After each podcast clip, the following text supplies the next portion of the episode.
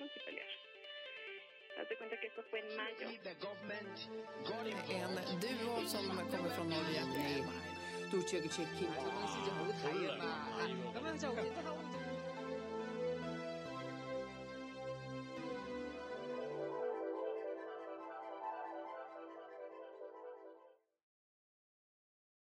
Одиннадцатое апреля две тысячи двадцать первого года.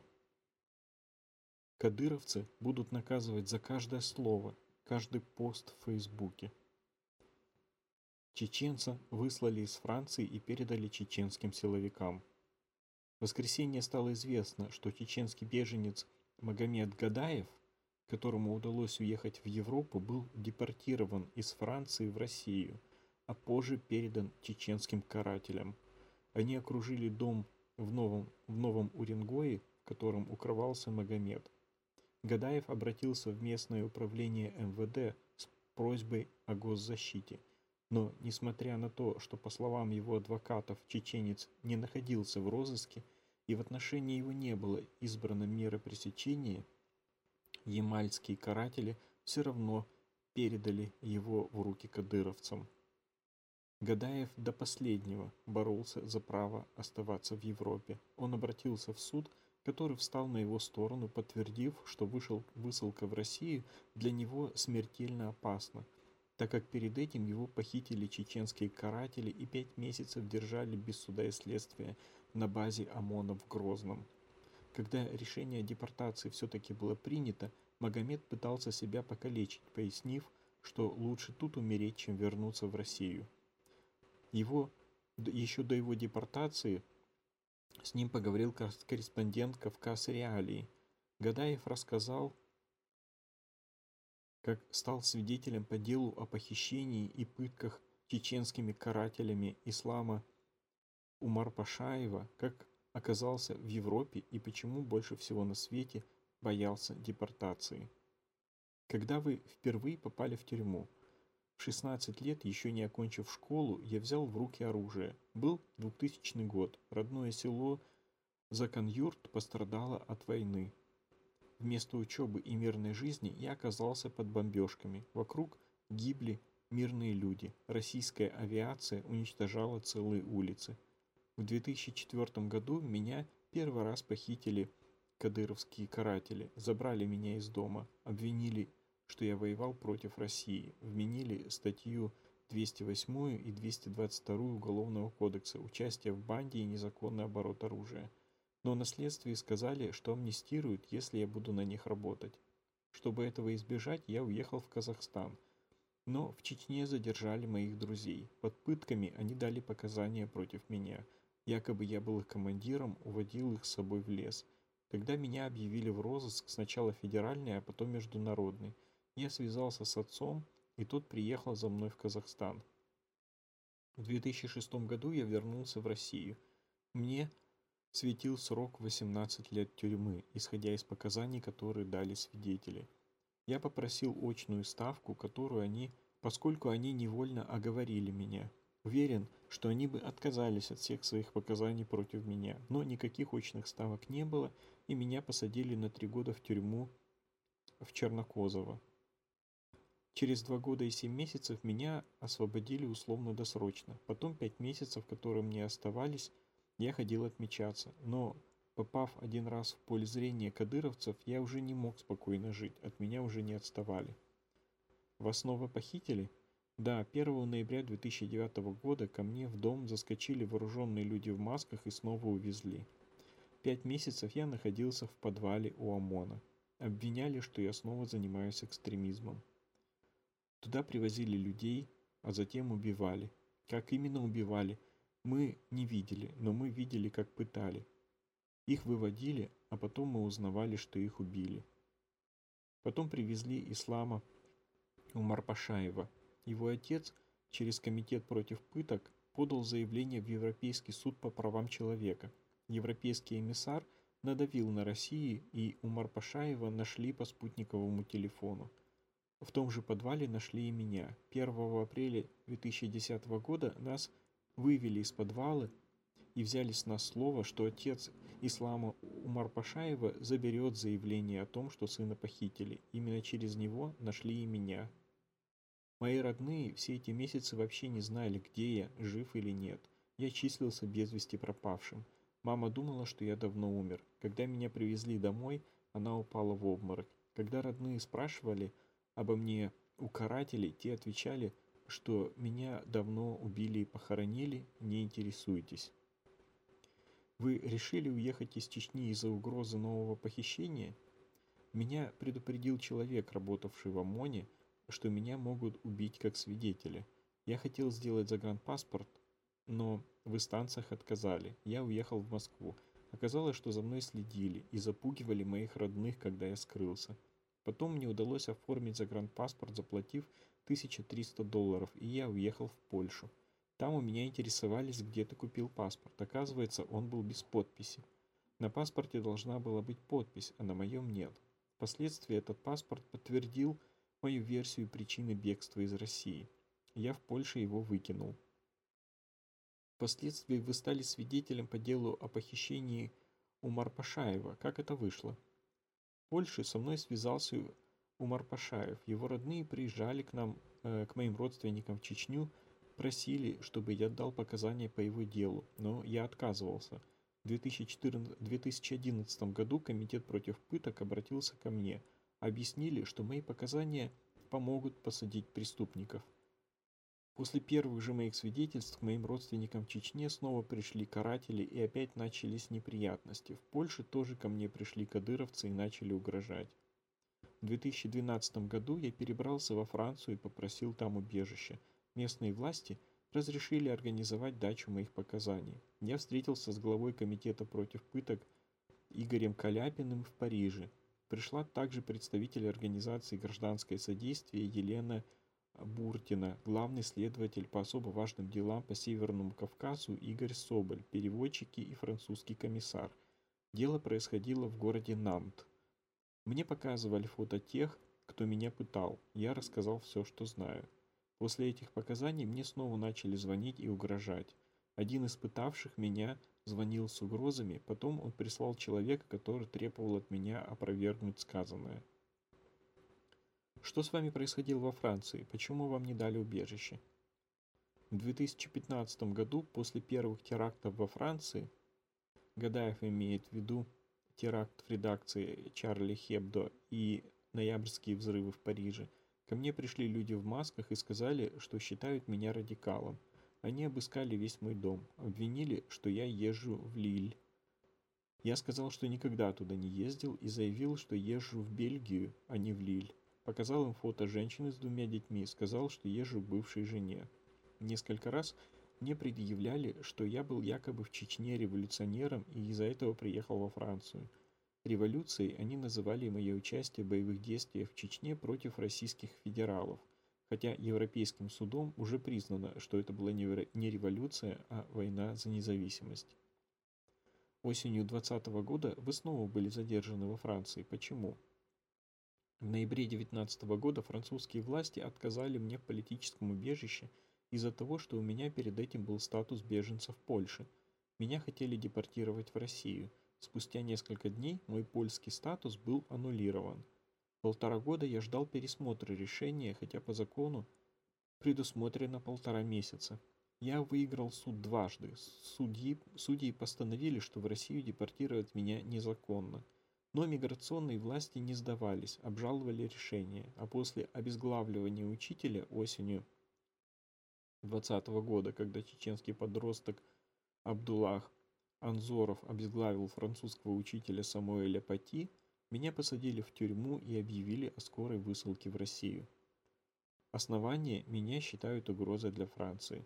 Мой адвокат обжаловал это в ЕСПЧ. Оттуда прислали вопросы, как меня можно отправлять в Россию и есть ли запрещающее судебное решение. Тогда местный перфект вынес новое решение депортировать меня в Польшу. Я – заново обжаловал. 8 декабря 2000 года состоялся суд. Он посчитал, что решение перфекта верно. Потом адвокат обжаловал это в главном суде по беженцам. Он суд принял мою сторону. Я вышел, каждый день ходил отмечаться в миграционную полицию. Я знал, что есть много примеров, когда арестовывали или отправляли на депортацию человека, пришедшего отмечаться. Но у меня было несколько решений судов, что меня нельзя отправлять в Россию. По закону меня не могут депортировать. Но, как говорит адвокат, они могут сделать это и вне закона. Недавно из Германии выслали чеченца Асламбека Саралиева, которого в Чечне пытали дубинкой. Со мной в депортационной тюрьме сидел Лези Арцуев и Магомед Джабраилов. Магомеда депортировали, а Арцуев вышел, отмечался пару дней назад, и его задержали. На следующее утро его посадили в самолет и выслали в Россию. Я решил, что буду сопротивляться, если меня будут насильно выдворять. Лучше я посижу во французской тюрьме, чем меня будут унижать и убивать, заставляя давать показания против моих друзей. Вы действительно думаете, что в Чечне вам грозят пытки и, возможно, даже смерть? Кадыровцы будут наказывать за каждое мое слово, за каждый пост в Фейсбуке. Скажут, просили, чтобы ты вернулся. Ты думал, что Европа тебя защитит? Нет, лучше тут умереть, чем вернуться в Россию. Думаю, меня бы давно насильно выслали, если б дело не получило огласку. Всех, кого французские власти депортируют, в России встречают ФСБ, допрашивают, звонят его родственникам, говорят, купите билет, мы его отправляем в Чечню. В Чечне их встречает полиция, кого-то выпускают, кого-то нет. Может выписать официальный документ, что человека освободили, а потом ночью или утром забирают, и человек без вести пропадает. Таким образом, спецслужбы снимают с себя ответственность и передают беженцев в Чечню ссылаются потом на чеченские власти, мол, они виноваты, это у них беспорядок, они у себя и убили. 9 апреля Гадаева отправили из Парижа рейсом Шереметьево.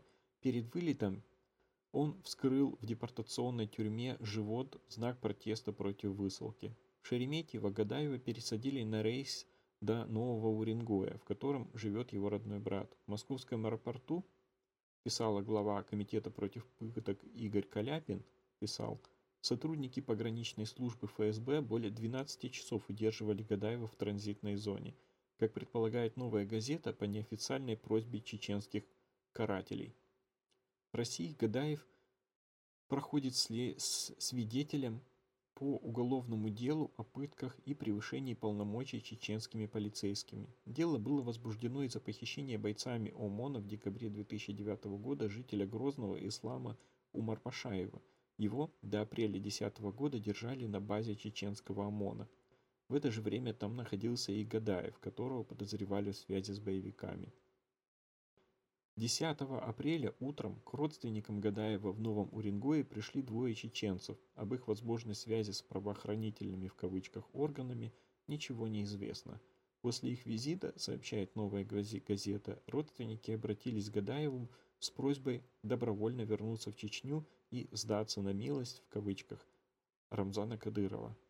Сам Гадаев и его адвокат Семен Цветков обнаружили слежку у подъезда дома в Новом Уренгое, где они остановились, и обратились в полицию с просьбой отвезти их в отделение и предоставить госзащиту. Однако днем 11 апреля стало известно, что Гадаева передали полицейским, приехавшим за ним в Новый Уренгой из Чечни.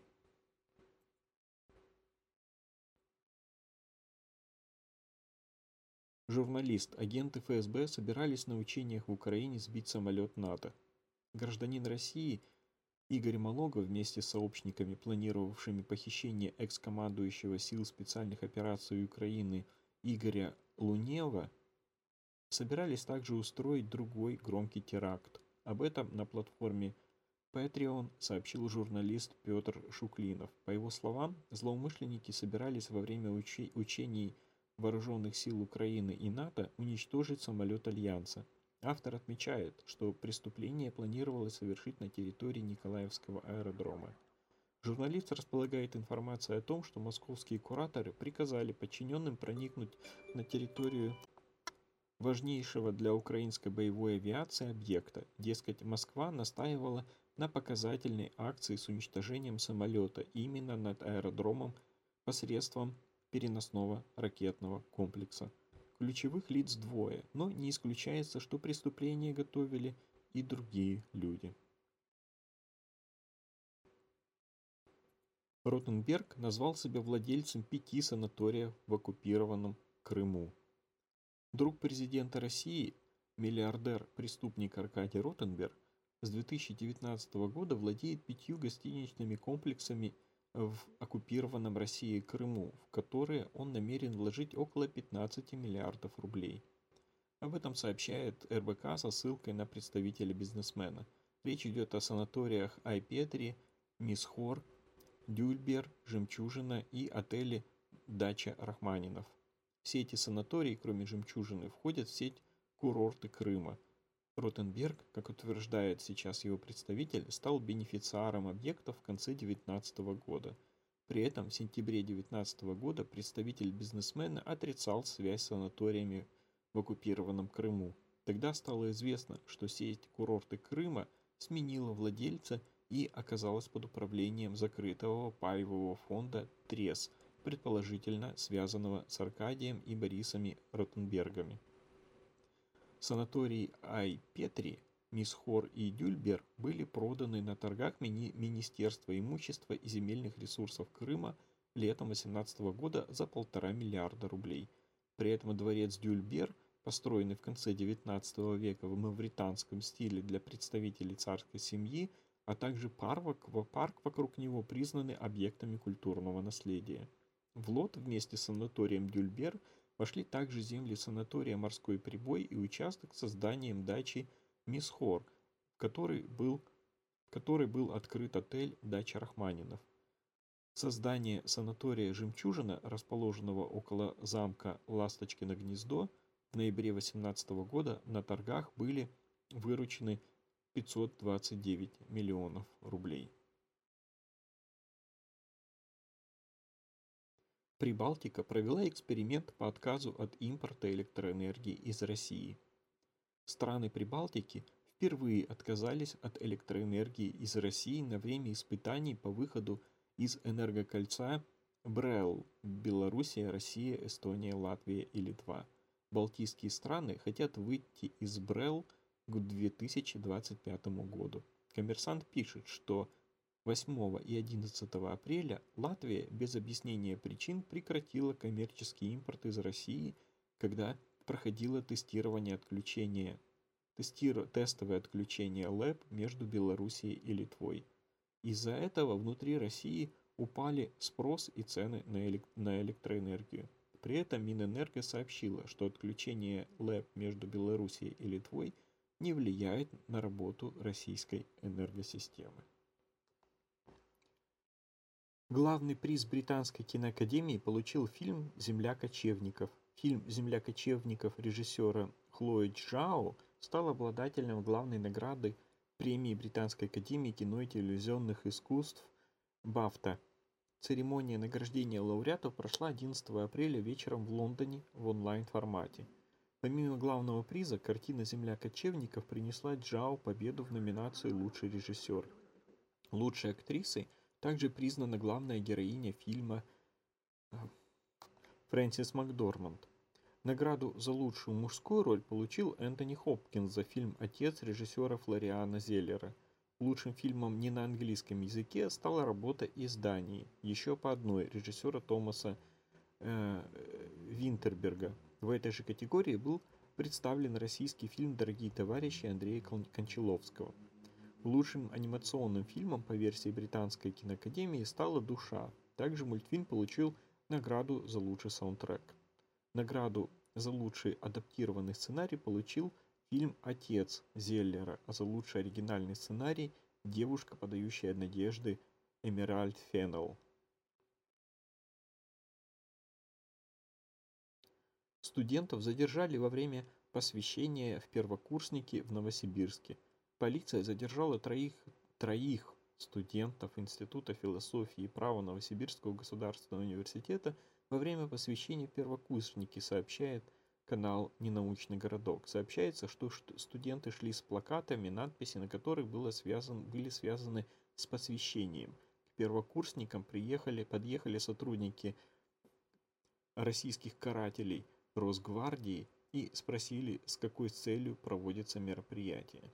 Позже во враг в районе улицы Воеводского, где проходила основная часть мероприятия, прибыл наряд полиции. Полицейские задержали троих участников, одного за ношение полицейской формы, других за прогулку с плакатами. Сотрудники МВД пояснили, что им сообщили о митинге, проходящем в Академгородке. Задержанных доставили в отдел полиции номер 10 «Советский». Э, забавное название. Э, то есть нацистско-коммунистические названия так и не сменили. С них взяли объяснение и отпустили без составления протоколов.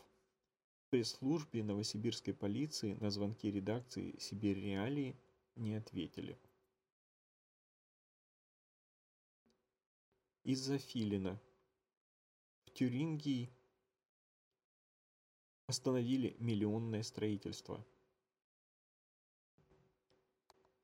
Кифхайзере, Тюрингия, в Германии, из-за Филина пришлось остановить большое строительство с миллионными инвестициями. Строго охраняемая птица гнездится на осыпающемся утесе под памятником кайзеру Вильгельму 81 метр, который в настоящее время ремонтируется. По этой причине экскаваторы могут простаивать работу в течение нескольких месяцев.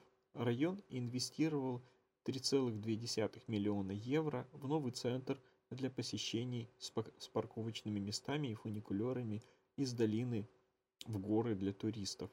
Защитник природы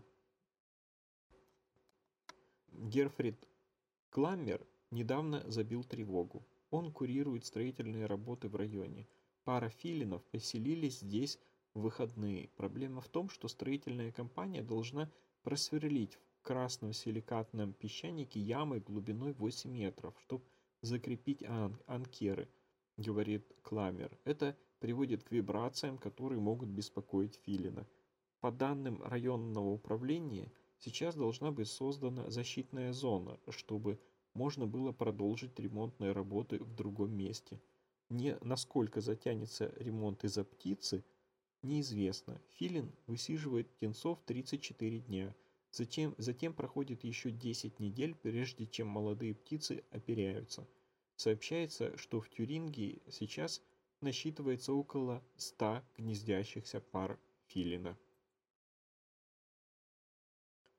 СМИ публикуют новые данные по расследованию крушения рейса MH17. Один из главных подозреваемых по делу о катастрофе пассажирского Боинга в небе над оккупированным Донбассом – Летом 2014 года Сергей Дубинский в течение нескольких часов после крушения не знал о случившемся. Об этом сообщает нидерландская телерадиокомпания НОС со ссылкой на прослушанные телефонные разговоры. Дубинский был заместителем так называемого министра обороны оккупированных русскими террористами территорий Игоря Стрелкова-Гиркина. А в рамках расследования были изучены тысячи телефонных разговоров Дубинского до и во время, а также после катастрофы лайнера малазийских авиалиний, пишет НОС. Переговоры, как утверждается, перехватили украинские спецслужбы. Более десятка записей были обнародованы международной следственной группой. Анализ переговоров, которые не передавались огласке, позволяет говорить, что влияние России на сепаратистов в Донбассе возрастало с начала июля 2014 года, пишет НОС. Москва, как утверждается, была вовлечена в военно-стратегические решения. Поддерживаемые Россией террористы, по утверждению расследователей, получили в то время средства связи, защищенные от прослушки. Поставкам аппаратуры, как утверждается, имело, решение ФСБ, имело отношение ФСБ. В день авиакатастрофы, авиакатастрофы 17 июля Дубинский сообщил, что имеет прямой контакт с Москвой, пишет НОС. По данным журналистов, его командир Игорь Стрелков-Гиркин вел переговоры с российской стороной на высшем уровне. На записях слышно, как в тот же день Дубинский говорит о ракетной установке БУК на подконтрольной террористам территории. По словам Дубинского, оружие было необходимо для отражения атак истребителей армии Украины в городе Мариновка. По данным следствия, именно ракетой из Бука был сбит пассажирский самолет. Примерно через полчаса после крушения Боинга в небе над Донбассом Дубинский, как следует из прослушек, узнал от террористов, что они якобы сбили украинский истребитель. Замминистра обороны оккупированных территорий потребовалось почти два часа для того, чтобы выяснить, а, что в это же время был сбит пассажирский самолет. Дубинский потребовал разъяснений. Его сослуживцы ответили, что Боинг был сбит украинским военным самолетом. После этого террористы якобы сбили из Бука истребитель. Из прослушек не ясно, кто именно отдал приказ стрелять из Бука. О том, что террористы якобы сбили украинский истребитель, сообщил 17 июля 2014 года после катастрофы Боинга паблик сводки от Стрелкова Игоря Ивановича. После того, как стало известно, что разбился Боинг, запись была удалена, однако она успела широко разойтись по сети. Высказанная террористами версия о том, что лайнер сбили военно-воздушные силы Украины, легла в основу позиции Минобороны России. При этом Совет Безопасности Нидерландов утверждает, что вблизи рейса MH17 не было других самолетов. Позднее российская сторона отказывалась от версии с украинским самолетом и стала утверждать, что Боинг действительно сбили из Бука, но ракеты более старой модификации. Они были сняты с вооружения российской армии в 2011 году, но остались в распоряжении украинской армии. Международное следствие эту версию отвергло. В записи разговоров Дубинского принадлежность ракетного комплекса не обсуждается. Тот факт, что Дубинский и его сообщники могли не знать, по какой цели выпустили ракету, не имеет значения для обвинения, отмечается в публикации. В результате катастрофы Боинга 17 июля 2014 года погибли 298 человек, большинство граждане Нидерландов. Обвинения выдвинуты против четырех человек, имевших отношение к террористам. Трое из них граждане России, один граждан Украины. Суд в Нидерландах начался в марте 2020 года – все они отвергают причастность к катастрофе. Ни один из них не явился в суд. Только один обвиняемый, Олег Пулатов, представлен адвокатами. Его представители не ответили на запрос НОС с просьбой о комментариях. Следствие считает доказанным, что самолет был сбит из установки, принадлежащей российским военным. Пока не выяснено, кто именно отдавал приказ стрелять по самолету, а также была ли атака на пассажирский самолет намеренной или его сбили по ошибке. Только показуха. Почему военный врач хочет уйти из армии? 24-летний Павел Заленьков, выпускник военного учебного центра при Ростовском государственном медицинском университете, записал видеообращение, в котором рассказал о причинах своего увольнения из армии. Проблемы, с которыми он столкнулся, системные, утверждает Зеленков – из 40 выпускников его курса, которых в 2020 году распределили в различные войсковые части, один уже уволился и еще 10 в стадии увольнения. Какова в реальности российская армейская медицина и почему молодые военные врачи не хотят служить, он рассказал Радио Свобода. Просто так лейтенанту уволиться не дают. Именно для этого, по словам Зеленкова он записал видеообращение, чтобы привлечь общественное внимание к существующим проблемам. Я целенаправленно поступал на военного врача. Для этого отдельно сдавал физкультуру, делился собеседник. Тогда мне казалось, что в военной медицине более совершенные подходы, методы диагностики и лечения. Хотелось спасать людей на передовой, оказывать помощь раненым. В военный учебный центр поступить было легче, чем гражданский медвуз. У Минобороны дефицит кадров и конкурс здесь меньше, чем на обычных факультетах, рассказывает он.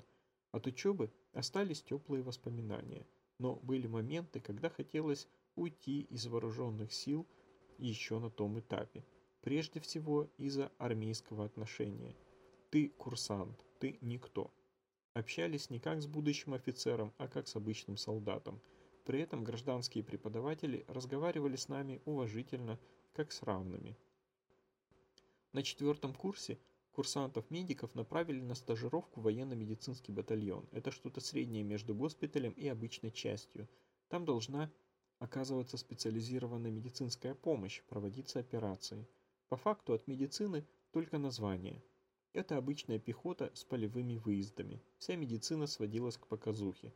Перед полевым выходом наряжаешься, как на маскарад, тебя фотографируют, отчет отправляют командованию, все возвращается на свои места. Чем мы занимались? Из месяца, из месяца стажировки на медицину прием пациентов ушла в лучшем случае неделя. Все остальное время выполняли не связанные с ней поручения, ремонтировали технику, перевозили документы. После учебы вас направили к первому месту службы. Там картина не отличалась?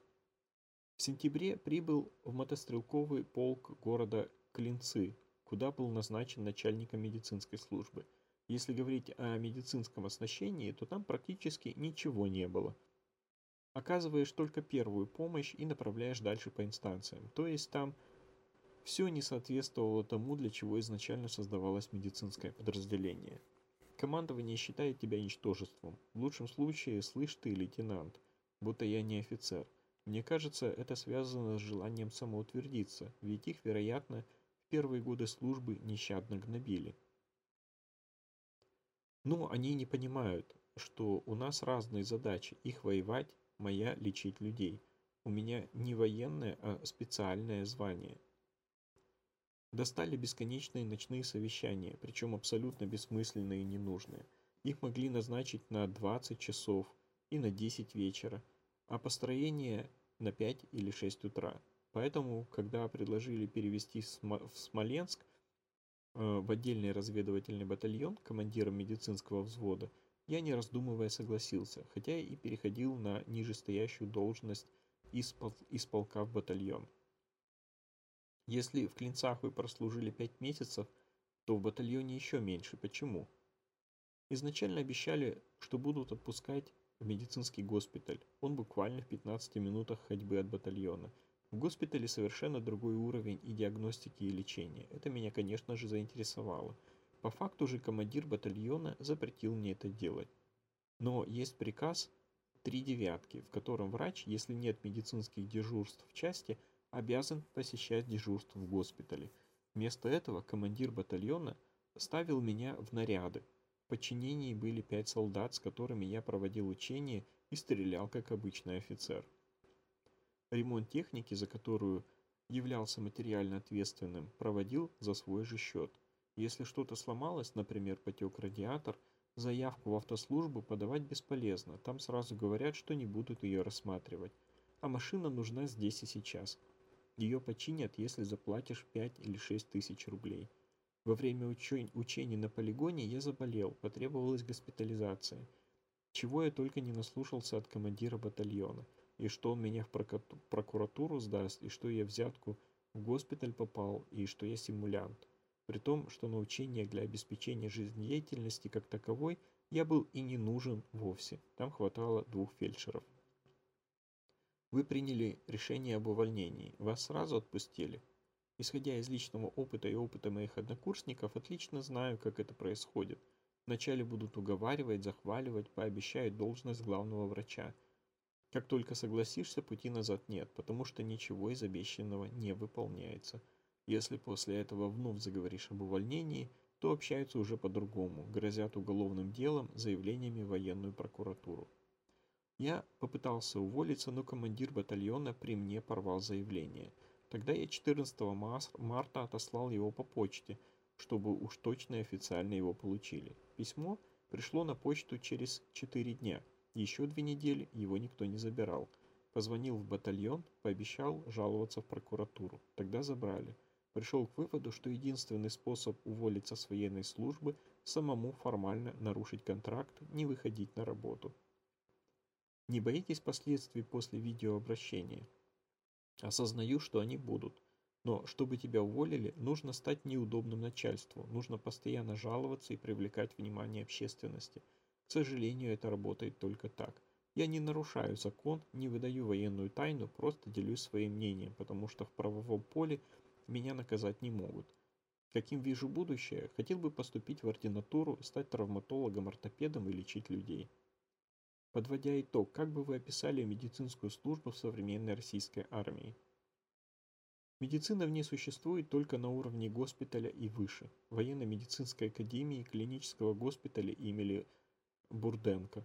В войсковом звене, как таковой, медицины нет. Не потому, что люди не хотят заниматься. В мотострелковом полку я пытался поднять медицину, начать делать легкие операции, манипуляции, направлял заявки, все уходило в пустоту. Батальонно, э, банально не дают ничего делать. Нет обеспеченности медикаментами и оборудованием, военный медик в армии – никто. Как мне сказали, нам нужны люди на командных должностях. Врачей во время войны и так найдут. Смартфон, чехол, дрон – за что брались, но так и не доводили до конца российские разработчики. Чехол от Роснано. В 2010 году Роснано вложила деньги в проект по производству пластиковых дисплеев следующего поколения по технологии Plastic Logic в Зеленограде. В 2015 году оппозиционер Алексей Навальный, то есть гражданин Алексей Навальный, в ходе дебатов Э, с возглавлявшим на тот момент госкорпорацию Анатолием Чубайсом заявлял, что проект оказался провальным, хотя на его финансирование было выделено около 9 миллиардов рублей из бюджета. Тогда Чубайс в качестве доказательства подарил политику чехол для смартфона, в котором как раз используются инновационные пластиковые дисплеи. Спустя два года Навальный выпустил ролик с распаковкой чехла, который, по данным гражданина планировали продавать за 8 тысяч рублей. В результате воспользоваться аксессуаром Навальному так и не удалось. Сначала у него возникли проблемы со включением гаджета, затем чехол не смог синхронизироваться с iPhone 6, для которого был предназначен. Больше никакой информации об этом проекте Роснана не сообщала. В 2015 году члены наблюдательного совета Института развития интернета заявили, что намерены разработать полностью российскую операционную систему, которой будут пользоваться государственные учреждения и стратегические компании. Тогда глава управления Института развития интернета Герман Клименко заявлял, что к 2018 году на новую операционную систему будут переведены все муниципалитеты. Сейчас 21 год, и этого так и не произошло. Смартфон от Росэлектроники. В 2016 году компания Росэлектроника, входящая в госкорпорацию Ростех, объявила, что через три года выпустит полностью российский бюджетный смартфон до 200 долларов ценой. По словам генерального директора Росэлектроники Игоря Козлова, этот гаджет должен был стать более доступной версией Phone, который за высокой цены, около 22 тысяч рублей, так и не стал массовым. За дизайн корпуса смартфона должен был отвечать Калужский завод телеграфной аппаратуры, а за OLED-дисплей – институт «Циклон». С момента объявления в 2016 году компания больше никакой информации о проекте не публиковала. Дрон Почты России. В 2018 году компания Рудрон Экспедитор 3М разработала для Почты России беспилотный летательный аппарат для доставки писем и посылок весом до 2 кг. В апреле разработчики представили первый экземпляр стоимостью 1,2 миллиона рублей. Первый пуск Почта России решила провести публично в городе Улан-Удэ. Через несколько минут после взлета дрон врезался в стену ближайшего дома и развалился на части – Тогда организаторы мероприятия заявили, что дрон потерял управление из-за множественных сигналов точек беспроводного доступа к интернету, установленных в квартирах жилых домов. Спустя месяц Почта России повторила запуск и полет прошел успешно. Однако использовать эти устройства для доставки посылок так и не начали. Нам уголовники не нужны, Лучше напиши по собственному желанию. Подростков исключают из школ после участия в протестах.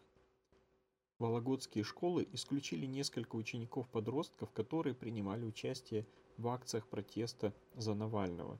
Проект «Север реалии» узнал о минимум двух исключенных – Ильи Ельшине и Савелии Нарижном юноши рассказали журналистам, как их заставили написать заявление об уходе из школы и что они теперь собираются делать. Ильи Ельшину 17 лет.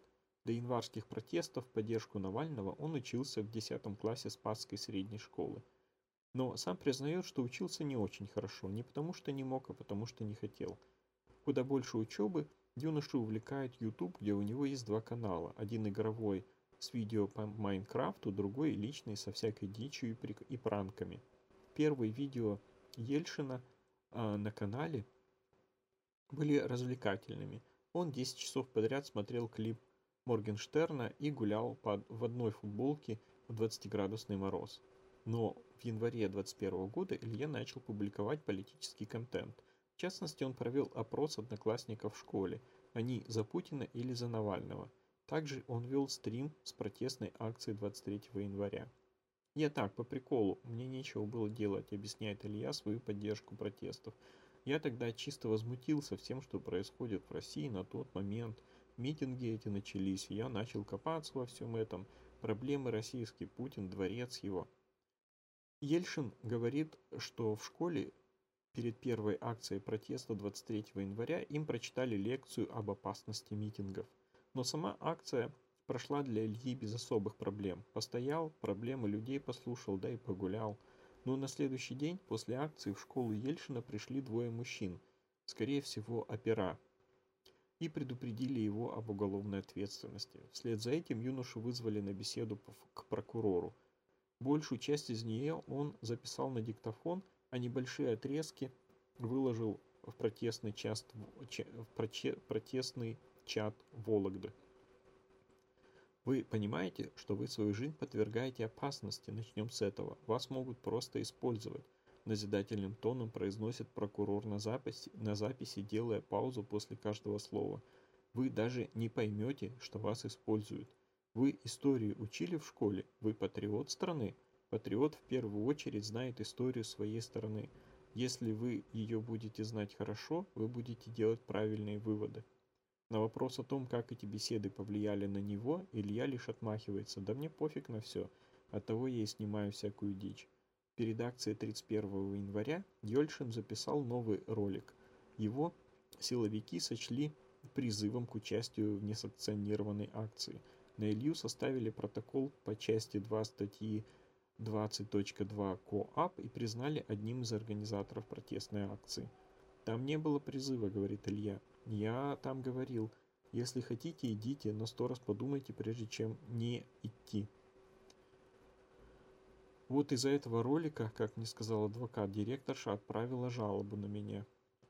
Директор Спасской средней школы Людмила Гусева действительно отправила в МВД сообщение о Ельшине, но отказывалась комментировать север реалиям эту ситуацию. Из-за давления в школе и со стороны правоохранительных органов родители запретили – Ильи 31 января идти на митинг и даже грозились привязать его к батарее, но он все равно туда пошел. Правда, предпринял меры безопасности, надел одежду, которую почти не носит, закрыл лицо шапкой и маской. Но от задержания нового протокола маскировка его не спасла. Я вообще ничего не сделал, стоял, да и все. Но штраф 30 тысяч рублей дали в итоге. А, возмущается парень. Еще на 100 рублей штрафовали его родители э, по статье «Ненадлежащее исполнение родительских обязанностей». Большая сумма. Мама плакала, рассказывает Ельшин. Поймите, я подвел семью, дали 30 кусков штрафу. Где набрать деньги? У меня два брата плюс кредиты, написал подросток после суда в протестном чате. Там его успокоили, сказали, что команда Навального помогает оплачивать штрафы участникам акций. Илья говорит, что проблемы из-за протестных акций наложились на его проблемы с успеваемостью и признается, что он был далеко не самым образцовым учеником. Все это в конечном итоге привело к отчислению из школы. Когда меня к завучу вызвали, я сразу понял, что там чего-то не так. Мне сказали, лучше пиши заявление по собственному желанию, Илюша. Мы тебя, конечно, не заставляем, но лучше пиши. Сказали, что сам знаешь, что будет хуже. Мы ушли со школы, все написали, сказал Ельшин. После отчисления подросток записал ролик, где рассказал о том, что его выгнали из школы и демонстративно сжег школьный аттестат. Я принял для себя, что больше нигде никогда не хочу учиться. Не советую повторять за мной, говорит в ролике Илья и медленно опускает документ в огонь. «Илюха, тебе не жалко?» – спрашивает его друг, который снимает сожжение аттестата. «Ну, сгорел и сгорел. Бывает такое, знаете. Ушел из школы и выкинул ненужные бумажки. отмечает на это Илья.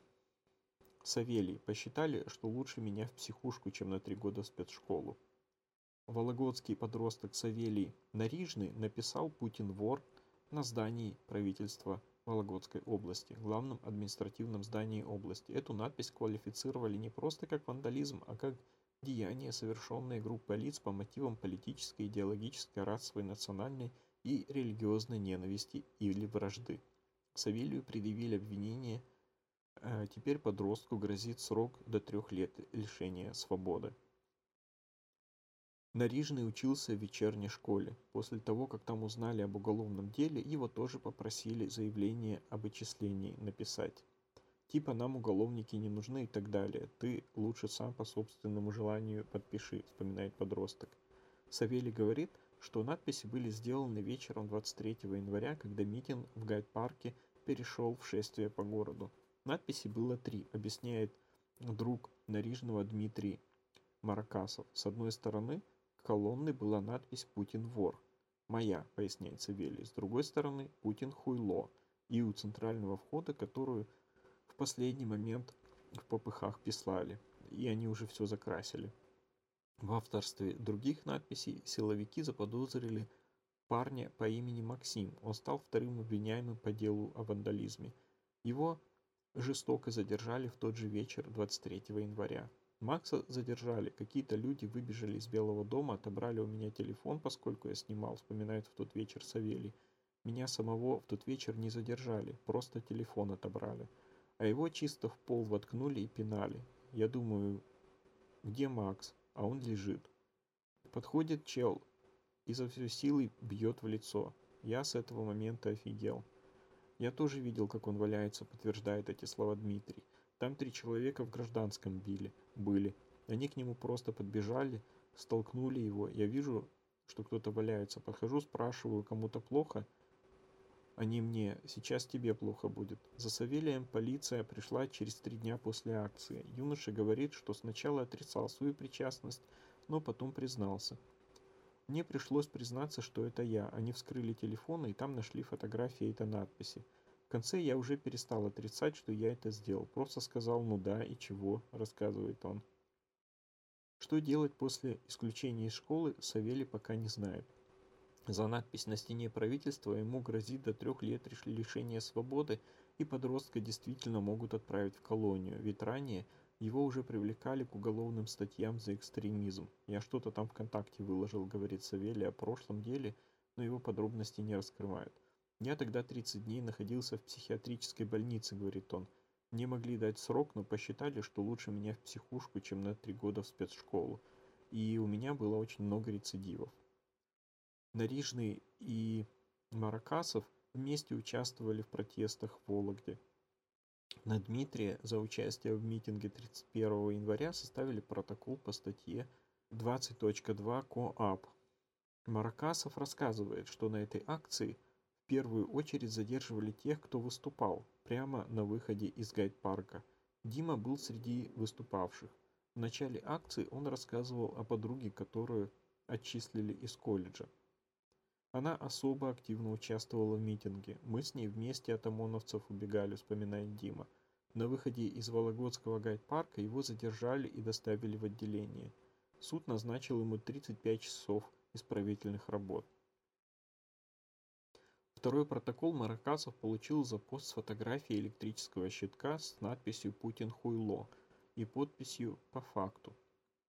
Полиция также сочла этот пост оскорблением власти, то есть нарушением э, части 3 статьи 20.1 КоАП РФ. В тексте, представленной на исследование надписи «Путин хуйло», содержится негативная оценка лица, называемого Путин, говорилось тексте экспертизы.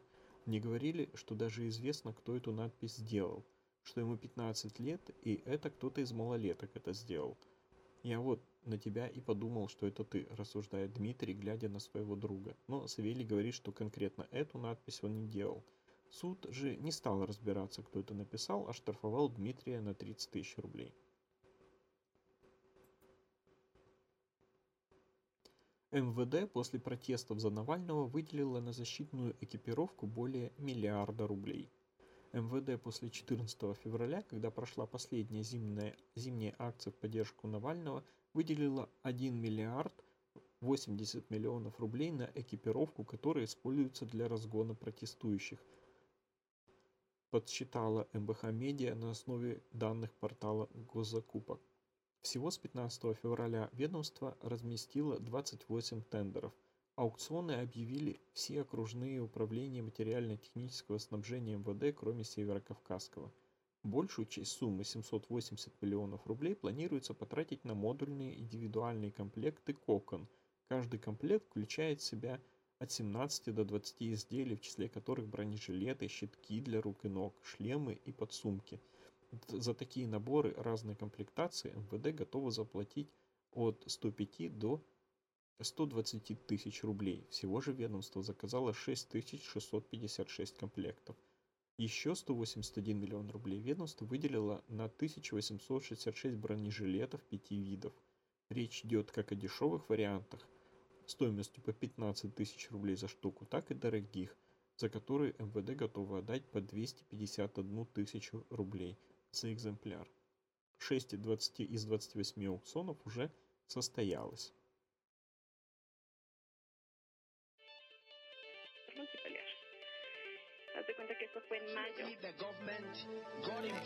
Duo som kommer från Norge.